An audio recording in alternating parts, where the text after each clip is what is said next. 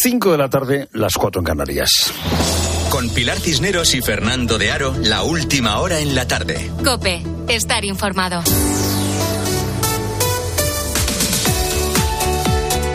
Muy buenas tardes a la gente, gente. Kiko el Cabra es quien pilotaba la narcolancha que embistió a eh, la Zodiac de la Guardia Civil y que mató a dos personas, a dos guardias civiles. Kiko el Cabra es uno de los ocho detenidos y parece que actuó con ánimo de venganza porque uno de sus compañeros narcotraficantes pues eh, había había sido detenido por la Guardia Civil. ¿Cómo es Kiko el Cabra y sus compañeros? Pues hemos buscado el perfil que elaboró el perfil que elaboró la Guardia Civil de los narcotraficantes del de, eh, sur de España. Y eh, es la Guardia Civil, una de las asociaciones de, la, asociaciones de la Guardia Civil, hizo un perfil que describía así a gente como Kiko el Cabra. Una persona que se dedica a este negocio, cuando no está teniendo los resultados esperados, procede a sembrar el terror que desata su personalidad violenta y sin remordimientos. Embestidas, atropellos a los agentes de las fuerzas y cuerpos de seguridad, ajustes de cuentas entre bandas ejecutados por sicarios contratados procedentes de mafias internacionales, robo de mercancía a vuelcos, simulación de ser agentes de la autoridad para cometer acciones contra otras bandas de narcos, bueno, pues así son los narcotraficantes como Kiko el Cabra. Viven en un mundo paralelo. El narco se siente humillado o violento fuera de su narcomundo. No encaja en la sociedad. Vive en un mundo paralelo, halagado e incluso venerado por los suyos. Opulencia, derroche, sentimiento de superioridad y fortaleza entre ellos, su gente, su clan, una vida de lujo sin freno. Bueno, pues eso es lo que eh, provoca, entre otras cosas, que Kiko el Cabra de, decidiera arrollar la Zodiac de la Guardia Civil. Eh, he dicho antes que era por, por eh, una venganza, por una detención, no. La venganza era por eh, la muerte de un, de un, compañero narcotraficante. El estrecho, las costas eh, de Cádiz, también ahora las costas de Huelva, se están convirtiendo y se han convertido ya en uno de los puntos más importantes del tráfico mundial de droga. En 2022 se realizaron casi 5.000 operaciones contra el narcotráfico, sin que eso haya impedido que se desarrolle pues, un, un, negocio del crimen que no solo incluye droga, porque ahora los narcotraficantes utilizan también las eh, narcolanchas para eh, transportar a migrantes, para el trato de personas. Acaban de dar la orden, vámonos. Ahora nos permiten entrar, pistola en mano, ya están bueno, yo fui hace unos meses eh, eh, testigo y os conté aquí una operación precisamente eh, en Algeciras contra el narcotráfico, porque el, el, el, el, estrecho, la zona sur de España, no es solo una zona por la que entra el hachís marroquí. También se ha convertido, por ejemplo, el puerto de Algeciras en, en ruta de cocaína que llega de eh, varias esquinas eh, eh, del planeta los narcotraficantes están muy bien dotados, tienen narcolanchas con hasta tres motores fuera borda, tienen radares, tienen teléfonos encriptados, tienen muchos informantes en la zona y eh, son muy agresivos eh, y tienen sensación de impunidad. Cuando estuvimos eh, empotrados en una unidad de la Guardia Civil en Algeciras, pues todo el mundo iba con su chaleco antibalas, nosotros también. Eh, los policías, eh, la Guardia Civil reclama más medios. Eh, la Fiscalía de Antidroga de, de, Cádiz ha subrayado que, que la Guardia Civil actúa con pocos medios. Pero el problema no es solo la falta de medios y, digamos, toda la organización criminal que hay detrás de los narcos.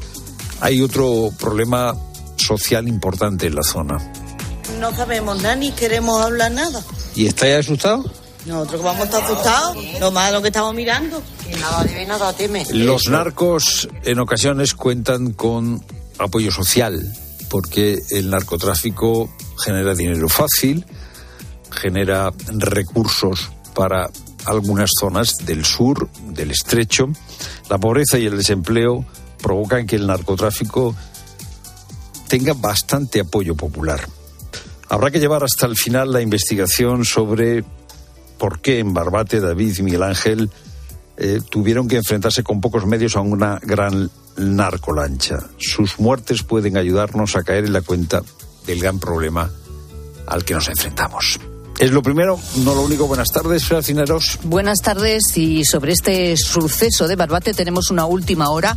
Quedan en libertad con cargos dos de los ocho detenidos por el asesinato el pasado viernes de dos agentes de la Guardia Civil embestidos con una narcolancha en el puerto de Barbate, en Cádiz. Son los dos hombres que se desplazaron en coche hasta Soto Grande para buscar a algunas de las otras seis personas que estaban a bordo de la lancha. Ambos ya han abandonado el juzgado. El resto de los arrestados continúan en dependencias judiciales para prestar declaración. A lo largo de la tarde, como te estamos contando, vamos a volver a Barbate para conocer cómo están viviendo estos hechos en el municipio. Y este martes pagaremos la luz un 36% más cara. El megavatio hora se situará en los 62,72 euros de media. Eso sí, lejos de los 140 euros de media que costaba hace justo un año. Marta Ruiz. Ese repunte del precio de la luz para mañana martes eh, se explica por una mayor presencia de los ciclos combinados para cubrir la demanda. Hablamos de quema de gas y, por tanto, de la tecnología más cara. Como dices, el precio medio es cara de los 45,85 euros de hoy hasta los 62,72 de mañana, siendo entre las 2 y las 5 de la madrugada la franja más barata para el consumo energético, con una media de 40 euros el megavatio hora. A pesar del repunte, el precio medio mayorista sigue siendo menos de la mitad que hace un año. La factura media de enero fue de 63 euros, 6 más que en diciembre, por la subida del IVA del 5 al 10%. Y mientras en Rafah, al sur de la franja de Gaza, Aumentan los bombardeos aéreos en el marco de la ofensiva terrestre declarada por Israel, una situación ante la cual ha mostrado su preocupación Naciones Unidas. Recuerda que los combates en esa zona entre fuerzas israelíes y Hamas pueden tener consecuencias catastróficas, ya que en esa zona del enclave palestino hay más de un millón de palestinos que huyeron del norte de la franja al inicio del conflicto. Por su parte, Egipto ha negado que se haya producido una ruptura del acuerdo de paz con Israel por dicha ofensiva terrestre en Rafa. Y el Barça insiste en mantener a Xavi en el banquillo Luis Munilla. El entrenador ya anunció su marcha a final de temporada, pero el empate ante el Granada deja la liga virtualmente imposible y el club, sin embargo, mantiene a Xavi en el puesto, José Luis Gil. Con sensaciones negativas tras el 3-3, pero le mantiene. Ayer se desataron los nervios en Montjuic con reacción airada de la porta al verse ya señalado por algunos aficionados y con una reunión de urgencia con Deco, Masip y Alejandro Echevarría. La porta aguanta, no toma decisiones en caliente y ahora la eliminatoria contra el Nápoles en Champions puede ser la que marque una dirección u otra en el futuro más inmediato de Xavi. Mañana en la Liga de Campeones, SIDA de octavos de final, Leipzig-Real Madrid. El equipo se entrena a las 7 y antes hablan Ancelotti y Tony Cross. Este es Fernando Alonso en la presentación hoy de su nuevo Aston Martin.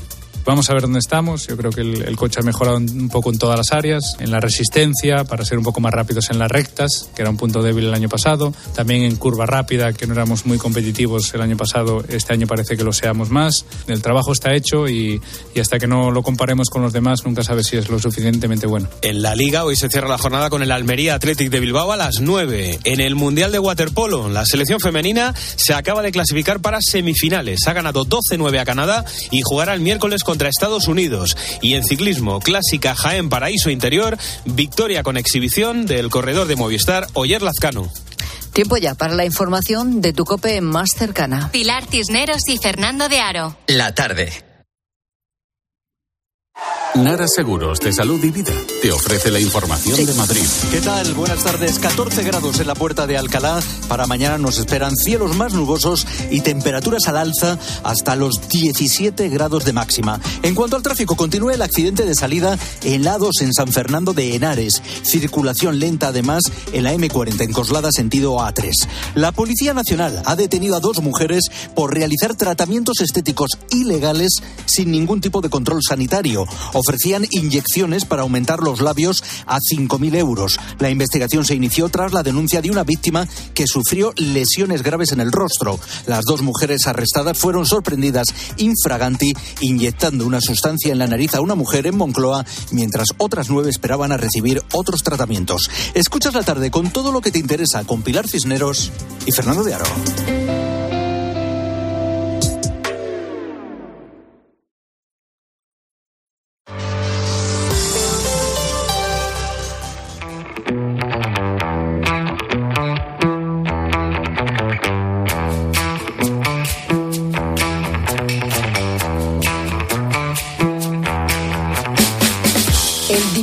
Está de vuelta en una época en que parece que se habla más, pues yo qué sé, de inteligencia artificial y de otras cuestiones así como muy futuristas. La estrategia de comprar acciones de una compañía parece estar viviendo una época de auge. Las compañías cotizadas repartieron en 2023 casi 30.000 millones de euros. La rentabilidad por dividendos se sitúa en el 4,1% de media en la bolsa española Ocho de las empresas del IBEX doblan incluso esa cifra. En el podio de las más rentables está Enagas, que supera el 10%, y CaixaBank y Sabadell, que le siguen con un 9,4% de rentabilidad cada una. AENA, por ejemplo, la gestora de aeropuertos españoles, también está previsto que reparta 8,45 euros brutos por acción. Bueno, las previsiones mundiales también son optimistas y según las consultoras podrían crecer entre un 5 y un 6% en este ejercicio. Pero claro, a lo mejor te quedas un poco frío, ¿no? Al hablar de esto y, y dices, pero ¿qué es el dividendo? ¿Vuelve a ser rentable entonces la compra de acciones? ¿En qué se diferencia de otros productos como los fondos de inversión, las obligaciones, las letras del tesoro y toda esa larga lista de productos para poner nuestros ahorros a producir un poquito de dinero, un poco de rentabilidad? Bueno, pues enseguida lo vamos a ver con la ayuda de nuestro profesor de economía de bolsillo, con Fernando Trías de Bes. Fernando, ¿qué tal? Buenas tardes. Buenas tardes, Pilar. Bueno, ¿qué es el dividendo? ¿Estamos ante la manera más clásica de inversión? Bueno, la verdad es que sí, quizás la de las más de las más tempranas o de las más antiguas y, la, y la, más básica. Al final el, dividendo es, muy sencillo, es una empresa, una compañía, realiza una actividad, mm, supuestamente si va bien para, para, obtener un beneficio, para ganar un dinero, ¿no? Para, para tener resultados positivos, como se dice. Y con esos resultados puede hacer dos cosas.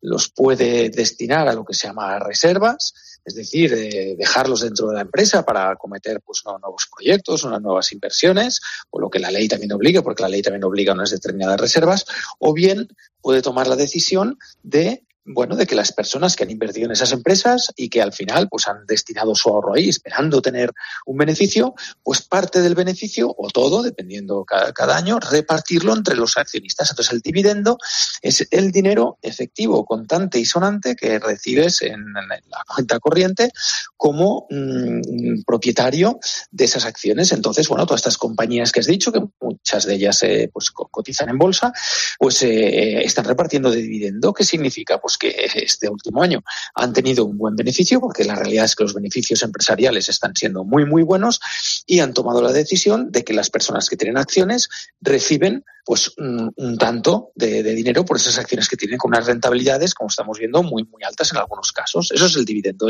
los beneficios que se reparte al propietario, tan, tan, tan sencillo. Es decir, tú, tú has comprado unas acciones de determinada empresa y si esa empresa tiene beneficios y decide repartir beneficios, pues te llevas un dinero por, por, por esas acciones que tú tienes, ¿no? Efectivamente, y hay muchos en estos momentos, pues muchos españoles y bueno, y extranjeros que son accionistas pues de, empresas importantes energéticas o de telecomunicaciones o de la banca eh, que, cotizan y que están recibiendo en sus cuentas corrientes eh, dividendo por las acciones que, que compraron, tal cual. Oye, vamos, si te parece, Fernando, aclarar una serie de términos en nuestra clase de economía de bolsillo que me parecen muy interesantes. Por ejemplo, ¿qué es invertir y en qué se distingue de especular? Bueno, para, para, algunas personas no hay mucha diferencia entre invertir y especular, pero, pero desde un punto de vista, yo te diría casi educativo y, y, y también informal, te diría que, que, la diferencia tiene que ver con el, el, el rendimiento que tú esperas obtener por lo que realmente rinde algo, ¿no? En, economía hay algo que llamamos los rendimientos implícitos, eh, que es, eh, oye, pues una acción pues, eh, de una compañía, pues se generan unos beneficios, me rinde y me da este beneficio y me da un dividendo, ¿no? Mira, ya no cuento que se revalorice, no cuento que, suba de valor, sencillamente, oye, la, empresa va bien y me da un beneficio, o invierto en un depósito que me da un tipo de interés, o invierto en, en unas obligaciones, unos bonos, unas letras del tesoro y me dan un tipo de Eh, la, inversión tiene, realmente que, ver, el que invierte, invierte más pensando en el medio largo plazo, entendiendo que el dinero que pone le tiene que rentar, ¿no? le tiene que dar unos rendimientos. Eh, la, especulación tiene más que ver con la, ganancia por la reventa. Es decir, eh, en la especulación el que compra no piensa tanto realmente si lo que está comprando es algo muy seguro, que rinde muy bien, sino si hay muchas otras personas que están pensando que eso vaya a subir de precio y por lo tanto yo me lo voy a poder revender normalmente en el corto plazo, en poco, en poco tiempo, porque otras personas van a querer pagar más por él. Entonces el que especula compra para revender. El que invierte compra para ir obteniendo un beneficio en el, en, el, en el, periódico y en el largo plazo. Sería la principal diferencia. ¿Y en qué podemos invertir? ¿Qué es renta fija y renta variable? Bueno, esto que, ojo, porque es como muy, muy conocido y para muchas personas está muy claro y luego te matizaré un concepto que mucha gente le, sorprende. Como dice la palabra, renta fija es aquella que te da un porcentaje, un tipo de interés fijo y predeterminado. ¿eh? Oye, pues esta, estas obligaciones pues rinden al, al 4%, al 5%. compro eh, letras del Tesoro Español que me rinden un 2,5%. Eso es un tipo fijo, ¿no? Tienes una, una cantidad fija y, por tanto, eh, eh, que se va a cumplir y el que, el que donde depositas ese dinero se obliga y tiene la obligación de darte ese tipo de, interés, ¿no? Eso es la renta fija. La variable, no lo sabes. Normalmente va vinculado, lógicamente, a una empresa, a una, organización, a una privada, donde tú eh, eh, colocas el, el, eh, tu inversión, compras unas acciones, oye, si va bien, ganarás, si va mal, perderás. Perderás. Si va muy bien, ganarás mucho. Por eso es variable, porque va, a variar dependiendo uh -huh. de cómo realmente funcione la empresa. Esa es la diferencia principal. También podemos elegir entre renta pública y renta privada, ¿no? Sí, también. Déjame hacerte también una, una apreciación muy, muy, muy, interesante. Ahora voy a la, a la, a la pública y a la privada. Eh, mucha gente se piensa que, que la, la, cuando tú inviertes en, en, renta fija, dices, ah, bueno, pues eh, si yo he comprado, pues, no sé, pues 5.000 euros en, letras del tesoro y me da un 3%, mm, pues ya está, y eso vale 5.000 euros. Ojo, porque hay renta fija que, mmm, que cotiza. Es decir, eh, si tú compras unas obligaciones a 10 años, por ejemplo, que las vas a tener 10 años y las compras dan un 3% cada año, es renta fija. Pero si de repente suben los tipos de interés un 4 o 5% y tú quieres vender estas obligaciones, las vas a poder vender, pero el que la compra te dirá, oye, pero esto solo da un 3, yo ahora podría tener obligaciones al 5%. ¿Qué va a pasar entonces? Que tus obligaciones van a bajar de precio. Entonces, esto también es un matiz importante, el que el oyente sepa que si invierte en renta fija, pero muy a largo plazo, si quiere deshacer esa inversión, puede ser que no le devuelvan enteramente todo el dinero o no, no se lo compre por el mismo dinero. Esto es importante. Es decir, la renta, la renta fija a muy largo plazo incluso también, también cotiza. Me preguntabas por la privada y la pública. Es muy claro, es muy claro. Al final la pública es la, la, todas aquellas instrumentos financieros que, que, que, ofrecen entidades públicas y por tanto eh, pertenecen a, a, estados determinados. Eh, y las privadas son organizaciones privadas. ¿Significa que las públicas son más seguras? Hombre, no siempre. Hay repúblicas bananeras, hay países muy inseguros y hay Depende países del donde, país, ¿no? puedes, que puedes perder muchísimo, efectivamente. Por tanto, no siempre lo público es, es, es uh, significa mayor garantía. Vale, de acuerdo. Pues pasamos a la siguiente pregunta. Estamos haciendo una clase aquí, ¿eh? en, en, torno a la inversión, que sí, me parece sí, estás muy interesante. En tercer grado. Eh, hablábamos antes de los dividendos. ¿Es lo mismo dividendo que revalorización? No, como decíamos antes, el dividendo es la, la parte del, de, beneficio que recibes por la, por la participación. La revalorización es lo que se revaloriza. Ahora bien, claro, Pilar, una, una empresa que continuamente va obteniendo beneficios y va dando dividendos, pues normalmente tiende a revalorizarse porque es una empresa que es segura, que funciona bien y entonces la, acción normalmente pues la vas a poder vender mejor y se va a revalorizar. Por eso muchas veces el, cuando inviertes a largo plazo si, y la empresa va bien, el beneficio es enorme porque vas obteniendo un dividendo uh -huh. y además y además se te años, revalorizan las, las, las acciones. Se te revaloriza. Pero por eso yo siempre recomiendo mucho quien, quien invierta, quien no especule y quien ya. invierta, sobre todo la bolsa, sobre todo renta variable, bolsa, empresas privadas, poderlo hacer bien a largo plazo. No pasa nada decir, oye, dejo aquí este dinero, compro acciones de tal empresa, da igual, de una energética, de telecomunicaciones, da igual, oye, baja un poco, pues no me pongo nervioso, puedo esperar unos años.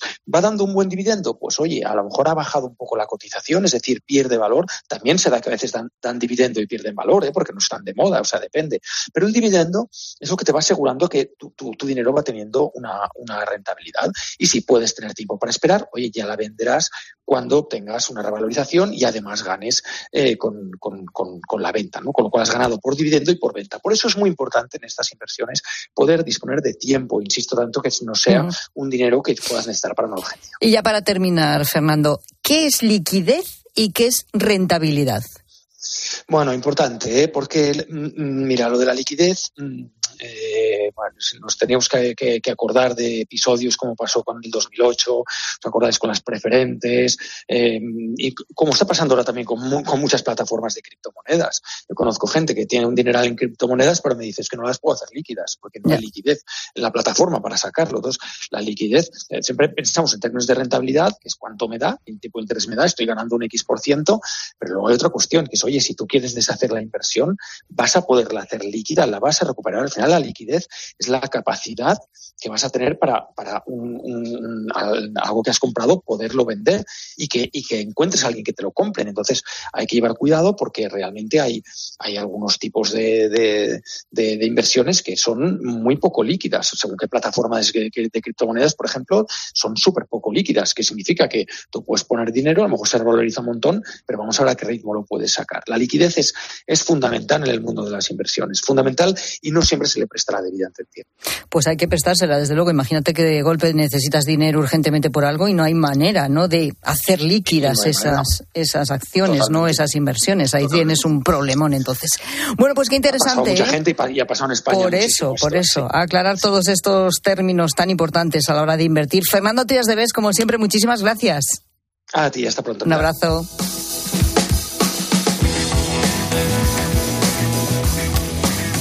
Las 5 y 21 minutos, ahora menos en Canarias, se cumple una semana de las eh, protestas de los agricultores. Eh, Fernando, ¿cómo están ahora mismo esas protestas? Pues mira, Pilar, eh, continúan los cortes de carretera. Hemos tenido hoy cortes de carretera en Madrid, Cataluña, Valladolid, bueno, y en el resto de España cortes de eh, carretera que provocan incidentes importantes. Por ejemplo, eh, se ha cortado la autovía 4 a la altura de Carmona, eso ha provocado retenciones, eso ha provocado un accidente de tráfico y ha habido varios heridos, uno de ellos de gravedad.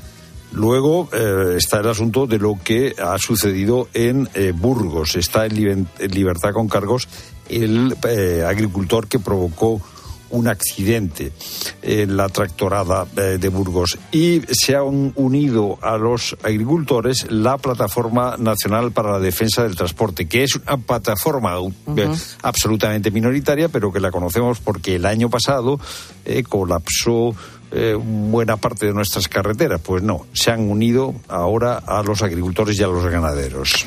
Eh, vamos a intentar averiguar, eh, Fernando, qué reclama la plataforma 6F, que es la que está eh, detrás de la mayor parte de las protestas de los agricultores. Bueno, pues esta plataforma tiene una larga lista de reclamaciones, pero en este momento están concentrados fundamentalmente en una en solicitar una reunión con el gobierno.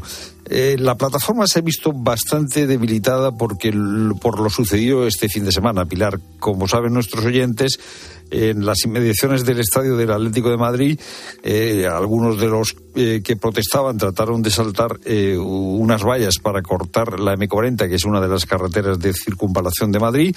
Los agentes de la Policía Nacional, la unidad antidisturbios, lanzó gases lacrimógenos y la líder de la plataforma, Lola Guzmán, se enfrentó con los agentes de la Policía Nacional y no dijo nada más y nada menos que eh, deseaba que la banda terrorista hubiese matado a más agentes policiales. Claro, si esto es lo que dice Lola Guzmán, que es la líder de la plataforma eh, S, eh, perdón, 6F, pues claro, esta plataforma pide, pierde mucha fuerza moral. Sin duda. Bueno, ¿y qué dice el gobierno? El gobierno, Luis Planas, dice que eh, comprende las reivindicaciones de los agricultores, de los ganaderos, que está trabajando para que haya respuestas en, eh, Europa, eh, que va a haber respuestas por parte del gobierno, que va a haber respuestas de las comunidades autónomas, pero que se está produciendo una manipulación política.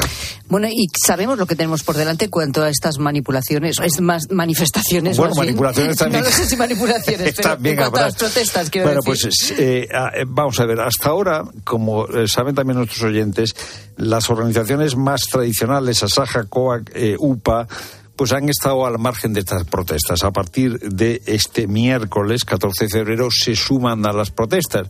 Y lo que está previsto es que eh, esas protestas continúen durante los próximos días y durante las próximas semanas. Vamos a ver qué sucede. Pues estaremos atentos y desde luego lo, lo iremos contando aquí en la tarde.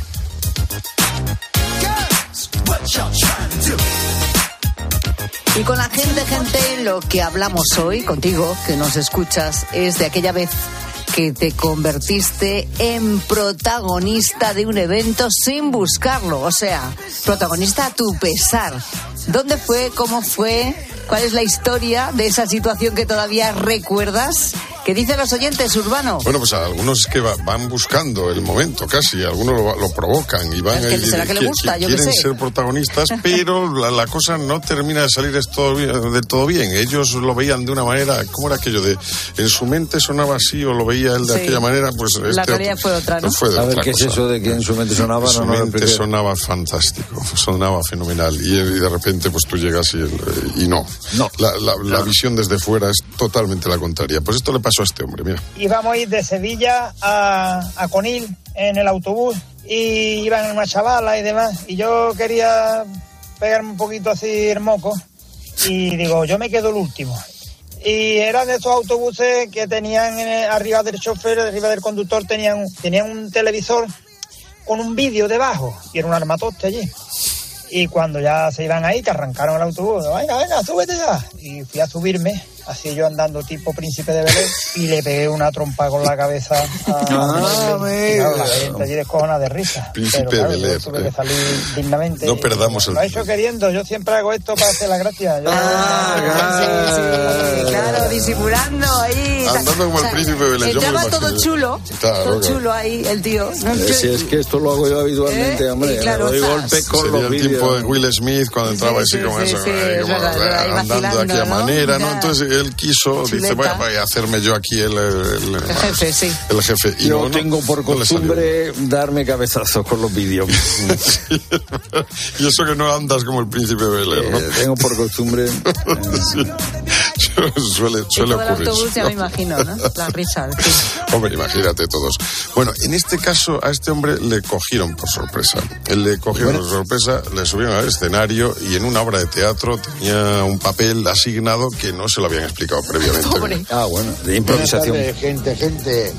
Mira, yo una vez que sin comerla ni beberla me sentí protagonista fue en el estreno de una obra de teatro de La Cubana en Tarragona y bueno, yo vi que se ponían varias personas por detrás mí de mi asiento cuando de repente empieza el espectáculo y en menos de cinco minutos los tres que tenía yo detrás se levantan de la butaca, me cogen, me suben al escenario me hicieron protagonista de, del estreno. Al día siguiente salió, salí en las noticias, de los periódicos y todo, con una vergüenza de que no sabía dónde esconderme.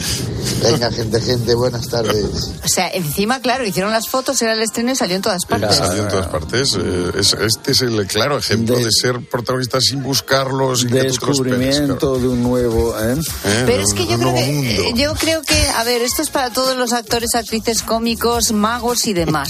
Sinceramente, yo creo que esto de sacar gente al escenario debería, debería pactarse un poco, ¿eh? Porque, pero es que hay gente que lo pasaríamos muy mal. O sea, yo lo decía antes, yo es que intento hacerme pequeñita cuando dicen, a ver, alguien de público, intentas esconderte detrás de alguien, ¿no? Y algún florero en la mesa. Sí, y es que, que, que, que, que atas los cordones en que ese es momento. peor, ¿no? Porque seguramente van a por ti. la última fila. La última fila. Sí, la sí, oscuridad. lo mejor es no estar en primera plana, ¿eh? ahí a primera fila. Ahí, de ahí no te escapas. Que encima te van a costar un Lo mejor es no esconderse, porque eh, si intentas esconderte, entonces cuando Hay, hay algunos, el cante. hay algunos a que lo buscan. Hay, al, a ver, Hay al que se algunos que lo buscan, exacto, Sí, sí, exacto, sí. exacto. Te buscan y dicen, este, este que tiene pinta Y que hay- no la y apetece. hay El quien le- tímido, el tímido. Y hay quien le gusta, ¿eh? Hay quien le gusta. que me gusta. Claro, claro. Bueno, ¿cuándo fuiste eh, protagonista sin quererlo, no? Fuiste a coger el ramo en una boda y eh, la liaste ahí, te caíste a lo mejor y tiraste a la novia, que esa es otra. En fin, estas cosas, ¿no? Que tú lo hacías con buena intención, pero pasó lo que pasó. Queremos que nos lo cuentes, ¿eh? ¿Dónde? Pues en arroba la tarde cope, en facebook.com barra la tarde cope y notas de voz al WhatsApp de la tarde 607 15 0602. Bueno, la noticia sigue estando en Barbate. Allí está Ángel Expósito, por cierto, para encender la linterna y a partir de las 7. Y, y la gente de Barbate, pues está, pues, eh, desde Sí, luego shock, impactada. bajo shock, no me Pilar. extraña con lo que ha sucedido, ¿verdad? Y vamos a hablar también con, eh, de- con la gente de la Guardia Civil eh, que pide más medios y que tiene muchas preguntas. Pilar Cisneros y Fernando de Aro. La tarde. Cope, estar informado. Al final del día, Expósito pone su mirada en aquello que te interesa. Hablando del campo, de las movilizaciones. Claro, hay una pata en todo esto que es muy interesante, que somos los afectados. Seguramente estamos a favor, la inmensa mayoría, de esas reivindicaciones, pero hay un sector muy concreto que lo va a sufrir especialmente. Lo está sufriendo especialmente. ¿Qué dicen los transportistas? que apoyamos las reivindicaciones de- del campo, del sector agrario, sector ganadero, pero también pedimos que se nos deje trabajar. Acaba el día con la mejor información. Acaba el día con Ángel Expósito. Desde las 7 de la tarde, todo pasa en la linterna de Cope. Hay dos tipos de motoristas, los moteros que disfrutan la carretera como nadie y los mutueros, que hacen lo mismo, pero por menos dinero. Vente a la mutua con tu seguro de moto y te bajamos su precio sea cual sea. Llama al 91 555 5555. Hay dos tipos de motoristas, los que son mutueros y los que lo van a ser. Condiciones en mutua.es. Saludos, criaturas. Soy Goyo Jiménez. Y como sabéis, soy un gran defensor de todo lo americano. Pero en oftalmología solo confío en producto nacional. Por eso me puse en manos de Clínica Baviera para operarme de presbicia y decir adiós a las gafas de cerca. Haz como yo y pide cita en el 900-180-100 o en clínicabaviera.com y corrige la vista cansada. Ahorrar es fácil con Iberdrola. Pásate al autoconsumo con Iberdrola y ahorra hasta un 70% en tu factura de la luz. Y además, si instalas ahora paneles solares, ahorras hasta 1.000 euros. Sí, sí, has oído bien. 1.000 euros. Pásate al autoconsumo con Smart Solar de Iberdrola y empieza a ahorrar. Llama al 992 33 33 o entra en iberdrola.es. Iberdrola, por ti, por el planeta. Empresa colaboradora con el programa Universo Mujer. Escuchas la tarde. Y recuerda, la mejor experiencia y el mejor sonido solo los encuentras en cope.es y en la aplicación móvil. Descárgatela. ¿Y tú? ¿Por qué necesitas fluchos? Porque es tiempo de pensar en lo que te gusta, en la moda que te hace sentir vivo, chic, casual, sport. Nueva colección de otoño-invierno de Fluchos. La nueva moda que viene y la tecnología más avanzada en comodidad unidas en tus zapatos. ¿Y tú por qué necesitas fluchos? Fluchos. Comodidad absoluta. Una pareja, tres niños, 15 años de matrimonio. Él se encarga de las meriendas, ella las extraescolares. Y cada sábado, un plan en pareja. Hacer la compra. Serán víctimas de la implacable rutina. Podrán hacer una escapadita romántica de dos días. Porque tu historia de amor también es un amor de película. Celébrala. 17 de febrero. Sorteo de San Valentín de Lotería Nacional con 15 millones a un décimo. Loterías te recuerda que juegues con responsabilidad y solo si eres mayor de edad. Cuando Elena abrió su paquete de Amazon, sintió mariposas en el estómago. Tecnología de cocción rápida y modo grill. Y con esa air fryer, Elena consiguió cumplir sus sueños culinarios por un precio de rechupete. Cinco estrellas de Elena. Productos estrella a precios estrella. Empieza a buscar en Amazon hoy mismo.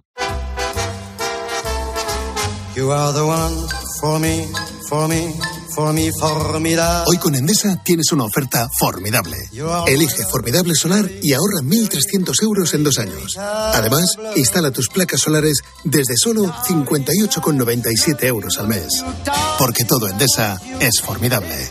Consulta condiciones y contrata ya en el 990 90 16, en los puntos de venta Endesa o en endesa.com y empieza a ahorrar.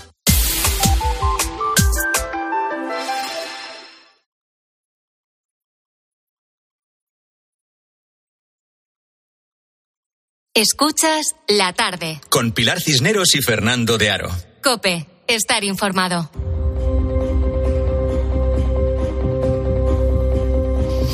Esta mañana han declarado ante el juez los ocho detenidos por el asesinato de dos guardias civiles este viernes en Barbate.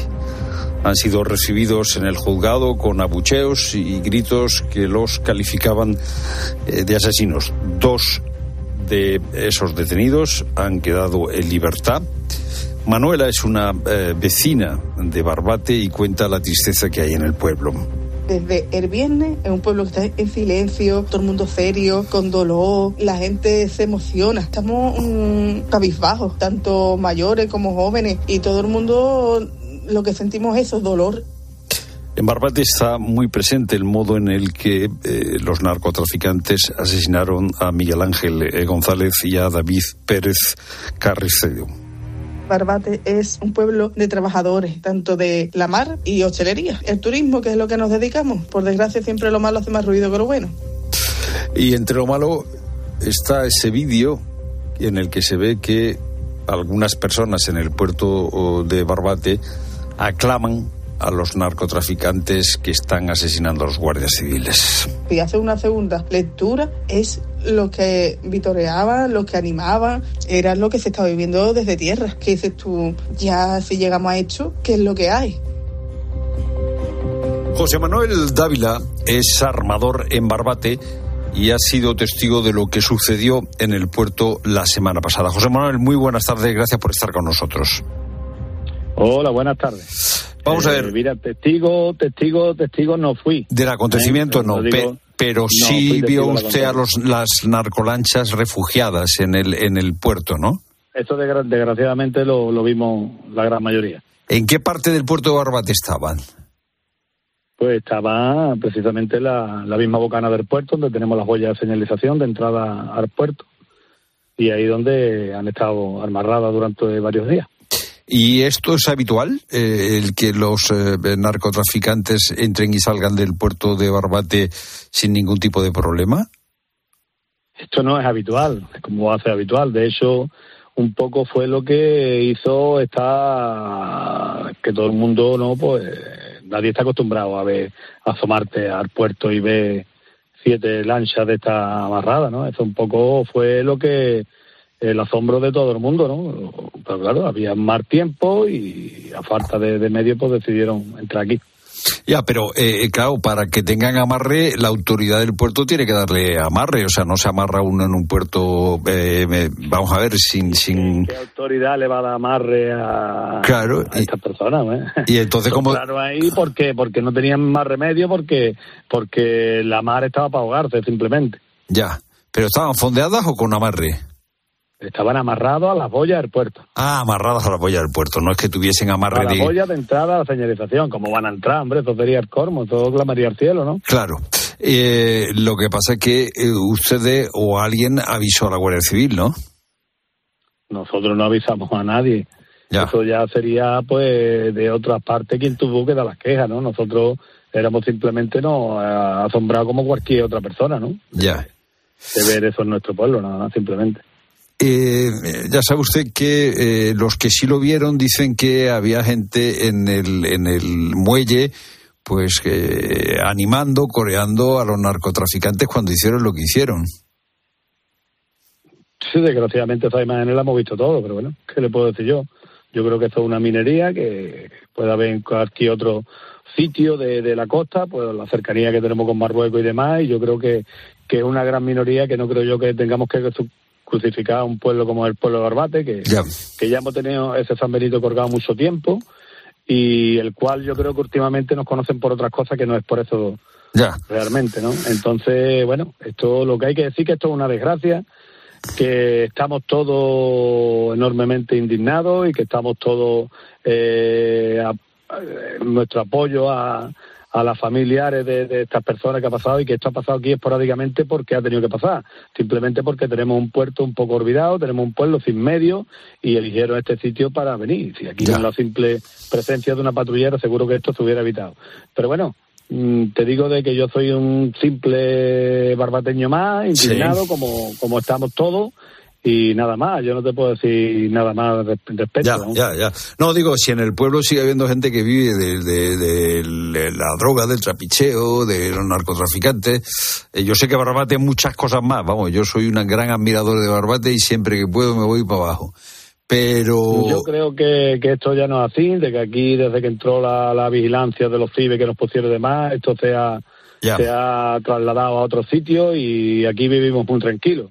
De hecho, esto fue un poco lo que lo que no, no, nos conmocionó, ¿no? El ver esas lanchas ahí, pues claro, eso es lo que, una cosa que está a la vista de todo el mundo, pues creó una, una expectativa en la gente, ¿no? El asombro.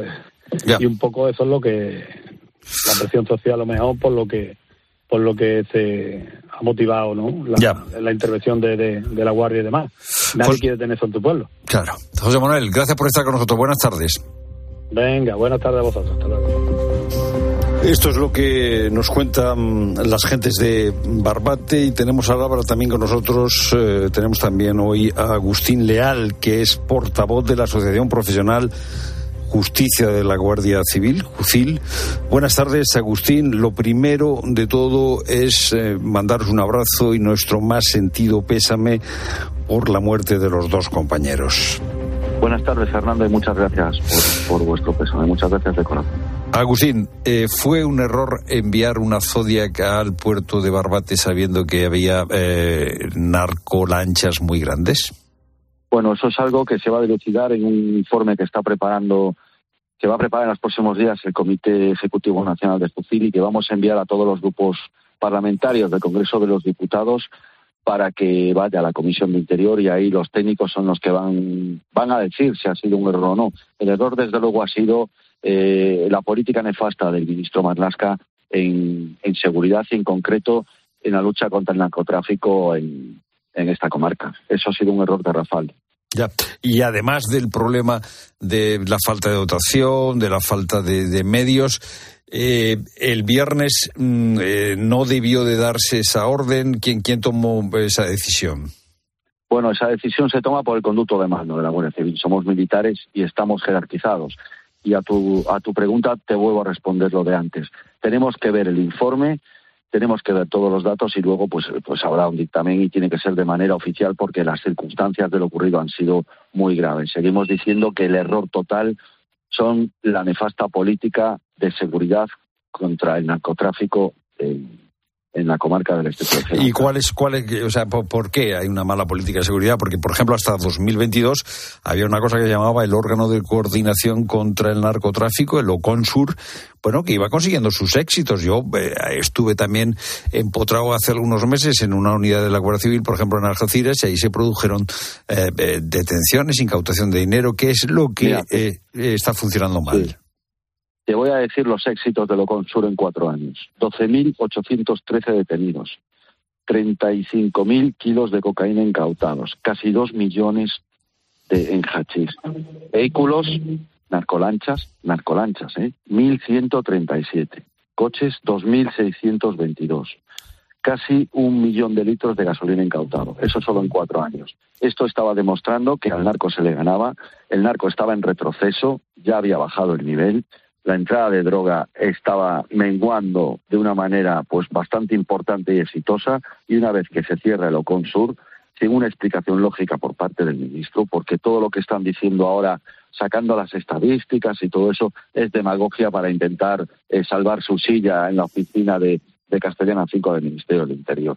Esos son los fallos. A raíz de, la, del cese del Oconsur, el narco se dispara, lo celebra con champán, hay vídeos como se ve que lo celebran con champán, se dispara totalmente y campa a sus anchas por toda esta comarca hoy en día.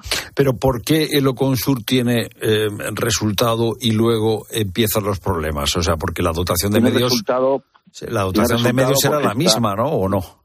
No, no, no, para nada. Mira, eh, nosotros llevamos pidiendo ya mucho tiempo eh, que se, determine la zona de especial seguridad para esta comarca con todo lo que conlleva y que se nos declare profesión de riesgo. Eh, Marlaska lo ha prometido, no cumple nada de lo que dice. Lo Consur era una unidad muy grande, muy bien mandada, como pasaron como mínimo estos cuatro años más de 400 agentes en tandas de 150 comisionados de todas las partes de España, especialistas en narcotráfico, en actividad operativa, en blanqueo de capitales o en todo tipo de tecnologías y trabajaban juntos como un hombre solo. Eso, es, eso era la garantía del éxito. Una unidad de ese calibre, bien mandada y con personal motivado, como eran mis compañeros que sirvieron en el OCON, es la garantía de éxito y de lucha contra el narcotráfico. Lo que tiene que explicar Marlaska es ¿por qué lo cesa? ¿A quién beneficia el cese de Locón? Porque Locón solo, solo beneficia su cese a los narcos, al tráfico de hachís. Ese es, el, ese es el problema al que se tiene que enfrentar el ministro. Y como no va a contestar, por eso exigimos su dimisión inmediata. Pero eh, el ministro tiene que responderlo. ¿Tú por qué crees que ha sido? ¿Que por qué lo ha cesado? No, que por pues qué ha, ha, desarticulado el, el OCON.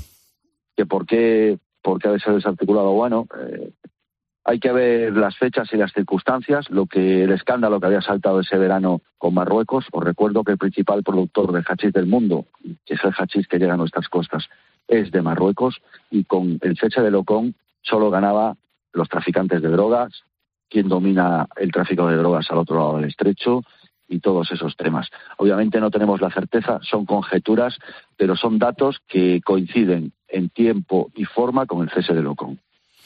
Vosotros necesitáis eh, medios y se habla también de eh, la cuestión judicial, que también hay que eh, dotar de, medios pues, a los juzgados, porque si no, los procesos se atascan. ¿Qué relación tendría que haber entre una cosa y la otra? O sea, ¿cuál sería el método para colaborar y para conseguir volver a tener un buen ritmo de detenciones? Bueno, lo primero, una ley nueva para luchar contra todo esto. Ahora mismo, por ejemplo, sí es delito tener o conducir o pilotar una planeadora como las que usan los narcos desde 2018, pero necesitamos también que se cambie el Código Penal y que sea delito el transportar el combustible para esas planeadoras, ¿vale? No hablo de un señor que lleva una lata de gasolina pues para su desbrozadora en, en una labor en el campo. Hablo de, de, de la planeadora de hace dos semanas en el Guadalquivir que llevaba 90 petacas de 25 litros de gasolina. Hablo de furgonetas que paramos a diario en toda esta comarca y que llevan la misma cantidad de combustible que os acabo de decir, que llevaba esa planeadora. Y solo es una falta administrativa. Tenemos que poder combatir al narco en todos sus extremos y en toda su actividad. Y para eso esa legislación ha de estar de la mano pues de fiscales antidroga como la, fiscal que tenemos en Cádiz, a la que aprovecho para darle las gracias por su valentía. Bueno, pues entonces dotación, eh, cambio de regulación y eh, medios también en los juzgados y en la Fiscalía. Agustín Leal, gracias por estar con nosotros. Buenas tardes. A ti, Fernando. Muy buenas tardes.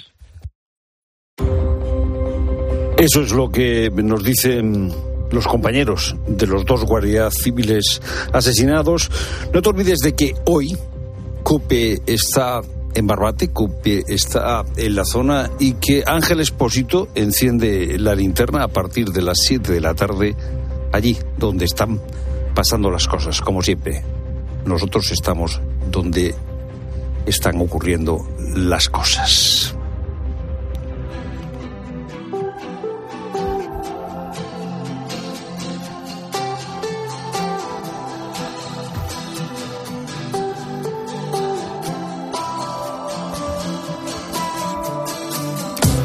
Son las 5 y 47 minutos, ahora menos en Canarias. Hablamos del cambio climático, que, como sabes, es uno de los principales retos ¿no? a los que se enfrentan las sociedades modernas. Por suerte, el ser humano cuenta con una solución natural a su alcance que puede ayudar a reducir la concentración de CO2. Y fíjate, hablamos de las reforestaciones, una alternativa que además puede generar empleo y convertirse en motor de desarrollo económico en lugares tan necesarios como el campo. Hoy nos acompaña Mar de Andrés, es directora de transformación social de Fundación Repsol, que nos va a hablar del proyecto Motor Verde que persigue precisamente estos objetivos. Mar, buenas tardes. Buenas tardes, Pilar. Pues cuéntanos qué es Motor Verde. Pues Pilar, el proyecto Motor Verde es un proyecto, eh, el mayor proyecto que estamos desarrollando en España y Portugal de reforestación a gran escala. Y este proyecto lo que permite es pues, la, compensación de emisiones de CO2. Es un proyecto que nosotros estamos desarrollando con nuestros socios silvestris y en el que tenemos un plan muy claro, ¿no? Reforestar más de 70.000 hectáreas, esta reforestación va a equivaler a que vamos a estar plantando más de 60 millones de árboles, que se dice pronto. Y, y, esto va a generar también una oportunidad de compensar más de 16 millones de toneladas de CO2. Además, es un proyecto que permite la generación de empleo en el ámbito rural, por lo cual este proyecto es un proyecto en el que para nosotros está siendo clave en, nuestros objetivos y en la manera de, hacernos presente en el ámbito rural. Desde luego es muy interesante lo que nos cuenta, sobre todo, como bien dices, para la España rural, ¿no? ¿Qué impacto van a tener estas reforestaciones en las zonas donde se producen? Pues cuando hablamos de motor verde en Fundación Repsol, pues nos gusta hablar del triple impacto que genera. Por un lado, genera un impacto medioambiental, ya que esta propuesta de reforestación pues se lleva a cabo en esas zonas del ámbito rural pues que son terrenos baldíos o, que han sufrido incendios y que de alguna manera esta propuesta genera un valor, un valor claro en el que reforestamos especies autóctonas y por lo tanto pues propone una renovación del ecosistema y de la biodiversidad que tiene la zona. Desde el punto de vista del impacto social, que sería otro de los impactos que generamos, Aquí para nosotros eh, lo importante es cómo damos respuesta a las personas del ámbito donde estamos desarrollando nuestro proyecto, en la que les podemos generar una oportunidad de empleo clara y además una oportunidad de formación. Por lo tanto, es un proyecto que desde la perspectiva social es un proyecto inclusivo. Se desarrolla con las personas de la zona, para las personas de la zona. Y desde el punto de vista económico, sin duda, el proyecto pues lo que pretende es reactivar todo el tejido eh, económico de la zona, incorporando en esa cadena de valor de la reforestación a todas las, las, empresas ¿no? que pueden formar parte y forman parte de este, de este proyecto. Bueno, desde luego la, la, dimensión es muy, muy completa. Pero volviendo al tema del empleo, ¿cuántos puestos de trabajo se pueden generar directamente alrededor de una reforestación? Este proyecto tiene previsto generar miles de empleos. Si nos vamos al año 2023, hemos generado 860 empleos en todas las localidades donde hemos estado desarrollando el proyecto Motor Verde. estos empleos, y si vamos a un ejemplo específico y nos vamos, por ejemplo, a las Urdes, Extremadura, pues aquí hemos, eh, estamos ya reforestando durante el año pasado más de 350 hectáreas y donde más de 160 personas de la zona ya han sido parte y son parte de este proyecto o de este equipo de trabajo. El proyecto Motor Verde pretende generar esa oportunidad de empleo y de generar formación para la empleabilidad y además no solo de las personas que de alguna manera están vinculadas al entorno cercano. Nuestro proyecto también quiere hacer generar esa oportunidad a los colectivos más vulnerables y ahí hemos generado también esa ligazón con las entidades sociales de la zona donde las oportunidades de empleo también son ofrecidas a las entidades sociales para las personas y los beneficiarios que también puedan incorporarse a este proyecto. Eh, es muy interesante todo lo que cuentas y comentabas también que además de generar empleo, también se ofrece formación a los vecinos de la zona. Así es. Eh, Pilar, mira, la formación creemos que es una oportunidad para, para desarrollar a las personas profesionalmente. El hecho de que Motor Verde se desarrolle en el ámbito rural y en esa manera de plantearnos un proyecto integral ¿no? y de generar oportunidades a las personas, pues veíamos que además de generar ese empleo directo, cómo podía ser más inclusivo incorporando a todas las personas de la zona. Hemos desarrollado un programa formativo que tiene que ver con generar oportunidad de empleo a las personas eh, que se incorporan al proyecto, con una formación ligada a pues a prevención de riesgos laborales, a competencias genéricas, a competencias técnicas para que puedan desarrollar después su empleo como peón forestal o como maquinista. Pero después también veíamos esa oportunidad a aquellas personas que no iban a ser contratadas, pero que viven en la zona y que también van a estar siendo parte de este proyecto. Y ahí hemos generado una formación para la empleabilidad y para la usabilidad, por ejemplo, de todo lo que tiene que ver con lo digital para que las personas puedan tener esa oportunidad de empleo. Por otro lado, hemos recogido en esa escucha activa que tenemos en el ámbito rural, pues la oportunidad que nos planteaban de generar empleo a la mujer. Y otra formación ha sido ligada al emprendimiento, en la que hemos desarrollado esas oportunidades de mejora y de, y de empleabilidad directamente a este colectivo. Y por último, también nos parecía interesante el que ya que estábamos generando esa formación para el empleo y generar empleabilidad en estos colectivos, formar también a las empresas, a las empresas que, se, que están en la zona, porque si formas a las personas pero no tienes después quien contrate, ¿no? Te queda ahí como esa parte, ¿no? Con lo cual también hemos generado y hemos ido a esa oportunidad más allá para que las empresas de la zona conozcan esta iniciativa, conozcan que estamos formando a las personas para el empleo y que estas empresas también puedan eh, generar esa oportunidad de contratación de, las personas eh, de su entorno, de manera que así también contribuyamos a esa manera de fijación de personas en el territorio, ¿no? que también es tan importante y, es lo que nos mueve también con este, con este proyecto. Y que es importantísimo, teniendo en cuenta, ¿verdad?, lo que está pasando con el mundo rural y, y de la pues, despoblación en España vacía de la que tanto hablamos. Oye, para los que no podemos irnos eh, al campo a plantar árboles directamente, ¿existe alguna forma en la que podamos colaborar con esas reforestaciones? Sin duda. Sí. Sí, hemos eh, aquí sí que teníamos claro que la oportunidad de el compromiso de la persona para, para contribuir al cambio climático tiene que ser una oportunidad de todos. Y cuando hablamos de Agenda 2030, cuando hablamos de todas estas cosas que de alguna manera a veces nos pueden parecer eh, eh, que están lejos, la hemos querido hacer cercana, ¿no?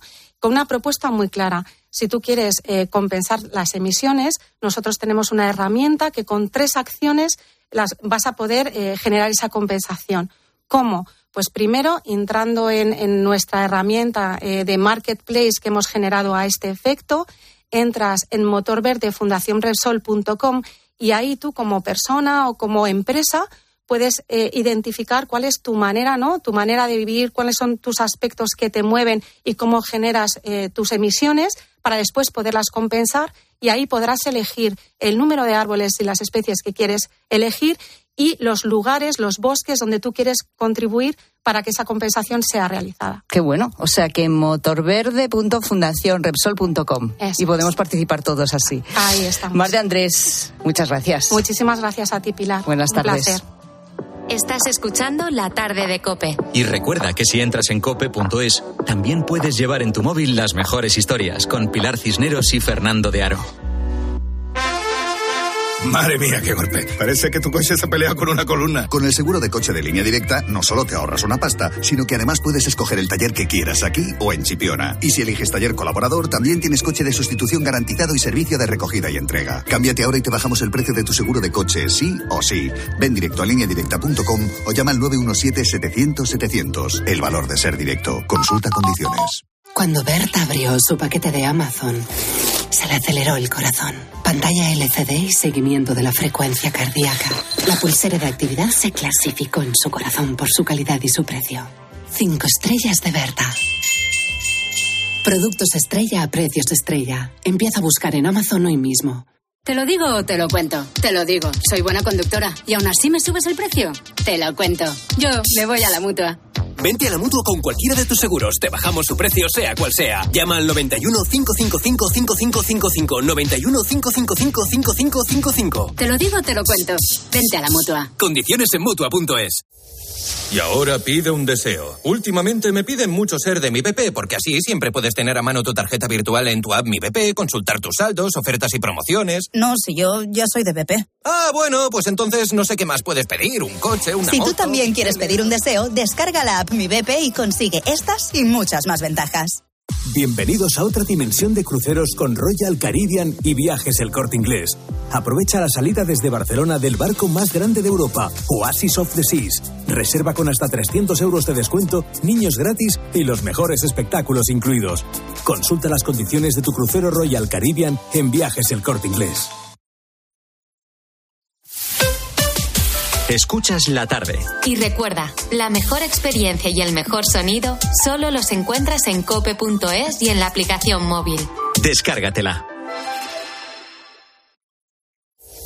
Y ahora pide un deseo. Últimamente me piden mucho ser de mi BP, porque así siempre puedes tener a mano tu tarjeta virtual en tu app Mi BP, consultar tus saldos, ofertas y promociones. No, si yo ya soy de BP. Ah, bueno, pues entonces no sé qué más puedes pedir, un coche, una Si tú también quieres pedir un deseo, descarga la app Mi BP y consigue estas y muchas más ventajas. Lo sentimos, pero no quedan utilitarios en alquiler. ¿Le importaría ir en un descapotable último modelo? A que a todos nos gusta recibir más de lo que esperamos. Pues en Berti tienes el seguro de tu coche desde solo 180 euros y además te llevan las revisiones y mantenimiento ilimitados totalmente gratis durante un año. Así, sin más. Calcula tu precio en Berti.es. Ahorra tiempo, ahorra dinero. Hola Carlos, ¿conoces un buen programa de contabilidad? Claro, Isabel, el mejor. El programa Mi Conta de Monitor Informática. Amortiza de forma automática, importa de bancos, escáner y ficheros Excel. Contempla toda la fiscalidad y atendidos por el mejor servicio técnico del mercado. Y esto será carísimo. ¿Qué va? Solo 52 euros al mes. Entra en monitorinformática.com. Esta temporada en Cope, el pulpo pone las calles desde la una y media de la madrugada. Y tienes que saber que en este programa de radio nos quedamos con historias humanas, historias positivas que son. Cuatro horas y media de radio en directo, cargadas de mensajes positivos, conectadas con la actualidad. En lo que te vas quedando dormido, te quedas un ratito con nosotros.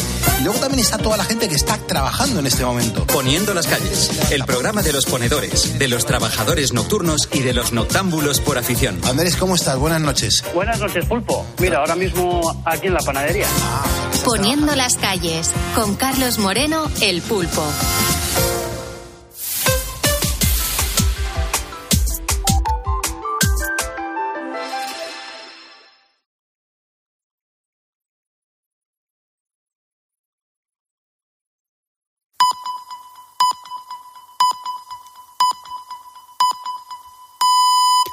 Las seis de la tarde, las cinco.